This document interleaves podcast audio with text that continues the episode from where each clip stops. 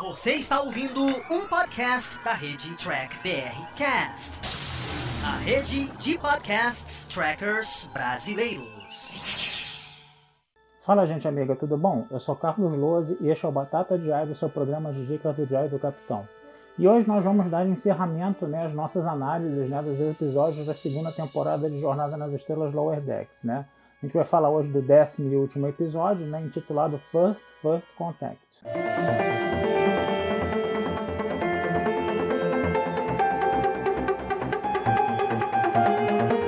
Gente, esse episódio, tá, na minha modestíssima opinião, tá, foi a melhor coisa de Lower Decks até agora, né? Se a gente contar todos os 20 episódios, né, das duas primeiras temporadas, tá? E na minha modesta opinião também, vou me arriscar a dizer isso aqui, foi a melhor coisa, né, que a Ara Kurtzman produziu até agora, tá? Foi é, o episódio da Era Kurtzman, né, que mais se aproximou, né, daquela jornada nas estrelas antiga, daquela jornada nas estrelas raiz, né, que nós os fãs mais antigos, né, mais dinossauros, né, como o pessoal fala por aí, né, gosta tanto, né?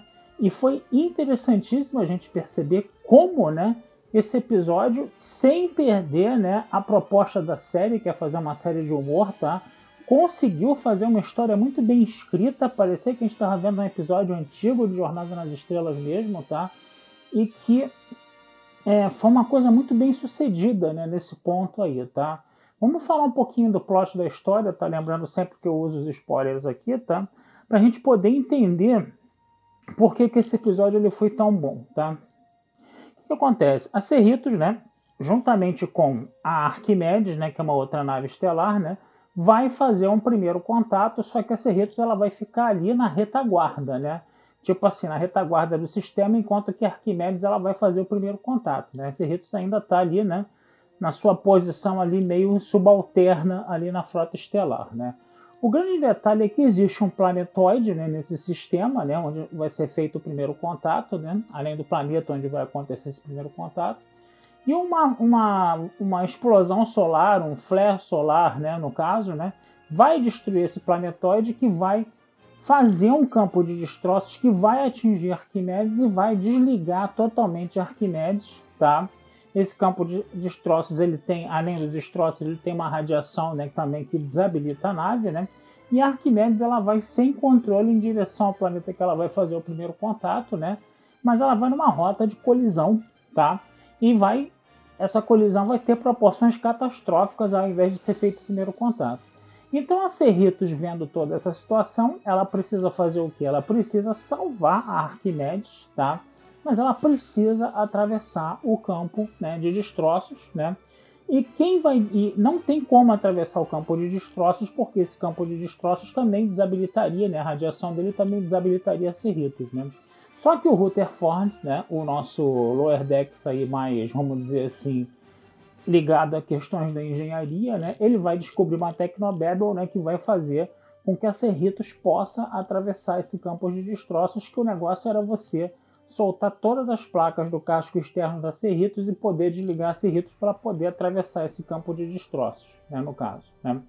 E aí, né, quem vai é, conduzir a Cerritos pelo campo de destroços vai ser o Hanson, vai ser o primeiro oficial, né, que vai fazer tudo isso manualmente, né, ele também vai ser meio que herói do dia, né? E obviamente vai faltar uma placa, né? Da, desse casco externo da Cerritos que precisa ser desabilitada, precisa ser desengatada, né, no caso, né? Mas ela só pode ser desengatada por dentro, dentro de uma espécie de piscina onde vivem dois golfinhos que se comunicam com os humanos, né? E aí quem vai ter que fazer isso é o Boimler, né, no caso, né? O Boimler ele acaba soltando essa placa, né, no caso, né, só que ele acaba danificando a roupa dele e ele fica sem poder respirar. Ele é salvo pelos golfinhos e quem reanima né, o Boimler vai ser justamente a Tandy, né, que é a Lower Deck, né, que trabalha né, na é, enfermaria, né, no caso. Né. Então você está vendo né, que é uma história que está ali, né, é muito interessante nesse sentido, né? A Cerritos ela consegue atravessar esse campo de destroços, né? E quando a Arquimedes já está queimando na atmosfera, Cerritos pega um raio trator e consegue segurar a Arquimedes. Né? Então vocês estão vendo que é uma história bem típica mesmo de Jornada nas Estrelas, né? vai ter que ser necessário todo um trabalho em equipe da tripulação para poder tirar todas essas placas né, do casco externo, né, uma coisa também que a gente vê muito em Jornada nas Estrelas acontecendo, tá? E é interessante a gente perceber também, né, que existem duas subtramas aí que são muito interessantes, né? Uma delas, né, é a, a doutora Tana, né, falando que atende não tem capacidade, né, para poder ficar na, na, na enfermaria, né, atende, escuta isso escondida, ela pensa que vai ser trocada de nave, vai ser mandada para outra nave, coisa e tal. Mas na verdade a doutora Tran estava querendo botar ela para treinamento de oficial sênior para ser oficial de ciências na ponte da Serrita. Né? Então, quer dizer, é um, um ótimo desfecho para Tende, né? Eu, sou meio suspeito para falar que é a minha personagem favorita, né? E aí você tem essa questão aí, né? E a outra questão que é interessante também, né, que é muito boa para o episódio, é o seguinte: a Capitã Freeman ela foi promovida e ela vai deixar Cerritos, né? O que deixa a tripulação louca da vida, né? Deixa a tripulação assim muito inconformada com a situação, né? Mas eles vão ter que parar de discutir isso por causa do problema da Arquimedes. E depois, quando toda a operação né, de, de salvamento da Arquimedes é bem sucedida, né? os próprios tripulantes da Cerritos, né, os oficiais sêniores, começam a apoiar nessa transferência né, da capitã. Vai ter que vir um capitão novo para Cerritos, mas a própria capitã depois desiste né, dessa promoção para permanecer com a sua tripulação. Né? Uma, então, uma coisa também muito Star Trek também. O grande detalhe né, é que no finalzinho do episódio, o que, que acontece? A nossa capitã Freeman, né, crente que ia tomar uma promoção e que ia declinar dessa promoção, ela acaba sendo presa. E aí o que, que vai entrar aí nesse episódio? Vai entrar aquele arco dos Packlands, né? Que a gente achava durante a temporada, né? Eu pelo menos achava isso, né? Que era um arco que, vamos dizer assim, era muito cansativo, muito chato, coisa e tal, né? Mas aí o que, que acontece? Houve uma explosão de uma bomba no planeta Packlands, né? Que foi, vamos dizer assim, é, essa culpa ela foi atribuída né, à nossa Capitã Freeman, né, que ela teria feito uma conspiração com os Klingons, né, quando foram os Klingons que fizeram uma conspiração com os Pakleds né, para derrubar Cerritos, né.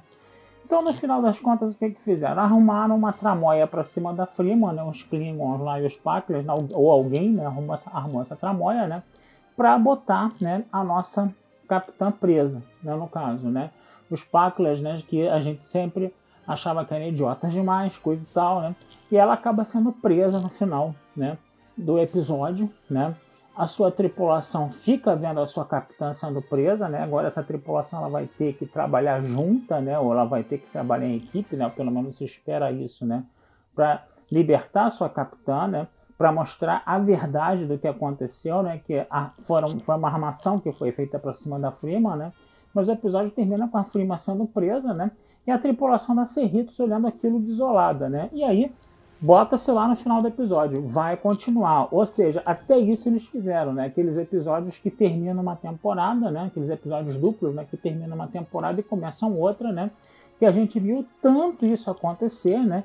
Em séries como TNG, em séries como Voyager, em séries como DS9, né? No caso, né?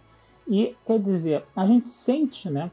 Que a pegada de Jornada nas Estrelas que a gente está tão acostumado a ver nos episódios antigos, ela foi, invadiu completamente esse episódio, tá? E foi uma surpresa muito bem-vinda. Eu particularmente gostei demais desse episódio, tá? Eu estava sentindo que estava vendo episódio de Jornada nas Estrelas, né? E é um episódio de Jornada nas Estrelas sem deixar de ser Lower Decks. Isso que foi o mais interessante. As duas coisas conseguiram se fundir, se mesclar muito bem, tá? E é um episódio que vale demais a pena assistir, né? Finalmente, né, parece né, que o Alex Kurtzman, né, o, o nosso Mike McMahon, né, que é o cara que está ali, né, no caso, é, levando né, a série né, de Lower Decks, né, finalmente acho que eles conseguiram acertar a mão aí, tá? E quer dizer, a gente começa a ficar até com uma certa esperança né, de ver né, Lower Decks cada vez melhor na terceira temporada e se aproximar cada vez mais daquela jornada nas estrelas que a gente está acostumado a ver, tá? Mais das antigas lá, mais raiz, né, no caso, tá? Então deem uma olhada nesse episódio que vale demais a pena, tá? Gente, vou ficando por aqui, desejando vida longa e próspera a todos, tá? Esse texto, como sempre, vai estar lá na Batata Espacial, tá? Desse episódio. E não deixem de curtir, compartilhar, comentar, se inscrever no canal do Diário do Capitão, que essa ajuda de vocês sempre é muito legal pra gente, tá bom? Um abração, fui e até a próxima.